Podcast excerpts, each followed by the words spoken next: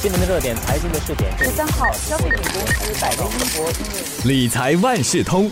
理财万事通，你好，我是九六三好 FM 的德明。利率不断攀升，那除了政府债券，还有银行定期存款，其实不少保险公司啊也推出了利率很吸引人的短期储蓄保险计划，叫做 Endowment Plan 来分一杯羹。那买储蓄保险赚利息到底值不值得呢？相信这是不少人的疑问。所以这一期的理财万事通，我就特别邀请华媒体集团联合早报财经新闻记者周月翔为你解答。月翔好。何明你好，首先就请岳翔说一说短期储蓄保险到底有些什么特征？首先呢，这短期储蓄保险计划呢，其实它不单只是一份保险，因为它也提供了这个寿险保障，还有利益回报。而这保单的期限呢，通常可以分为短期还有中长期。而像我们今天所谈的短期储蓄保险呢，其实它最短的也就是两年。然后他们有一个最吸引人的一个地方，就是他们都会强调说有保证回报。而像保险公司，他们通常都会分批发行这些短期储蓄保险计划，就好像政府债券一样。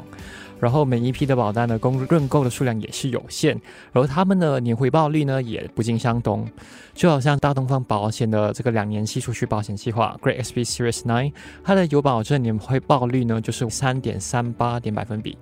而 m a r y Life Singapore 的两年期储蓄保险计划呢，Manulife Gold Thirteen 的年回报率呢就为三点六个百分点。然后当中呢，三点四个百分点呢就属于是有保证。还有一点要值得注意的就是，其实这个短期储蓄保险计划，它通常都会以征收这个单期保费为主，也就是一次过就是跟你收完保费，然后保费最低呢就可以低过五千块。然后通常呢，它是属于是非分红型的，而且像我刚刚才说的，就是它都会提供有保证回报。当然呢，这短期储蓄保险计划呢，它跟这个长期储蓄保险计划呢，其实都一样，都会提供这个寿险保障。可是呢，它的这个保障呢，并不是特别的明显。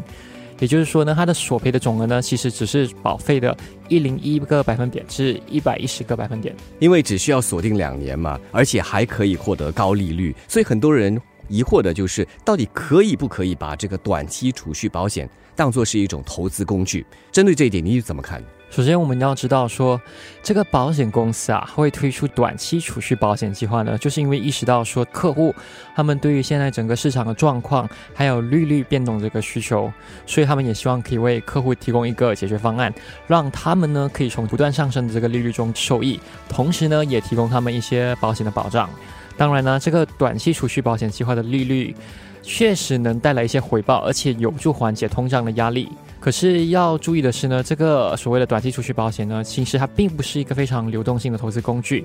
而且保护呢要按期缴保费呢，才能获得最大的回报，而且最好不要中途啊部分提取或者是退保，因为这会影响他们保单的到期价值。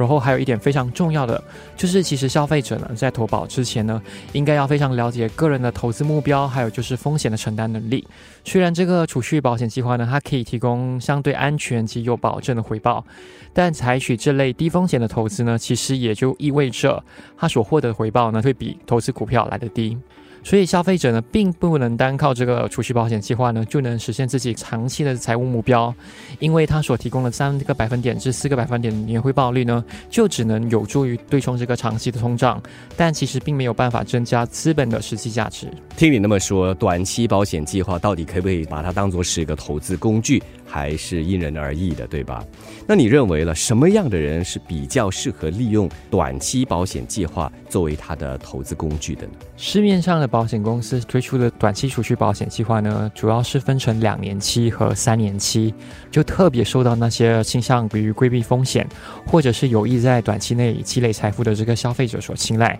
然后他们都可以直接在网上投保，也无需医疗核保。另外呢，这个短期储蓄保险计划呢，其实也非常适合那些想要制定一些短期目标，像是如果你想要准备购房，或是想要装修房子的这些消费者，因为它其实就可以跟银行的定期存款相提并论。就好像啊，这个护卫他在十一月十一号呢就有推出了这个两年期储蓄保险计划 FWD Safe First Series Two，它的有保证年利率呢就达四点五个百分点，保费呢就最低一万元，最高一百万元。而这个计划呢，就获得客户非常热烈的回响，三天之内呢就被全部认购了。目前来看呢，这市场上高利率的产品是特别多的，这短期储蓄保险，还有就是银行定期存款，它们都属于设有锁定期的储蓄管道。那么有了一笔钱，存在哪一边比较划算呢？首先，我们要看啊，像在这个利率上扬的大背景之下呢，银行也是推出了很多高利率的定存，而且非常的吸引人。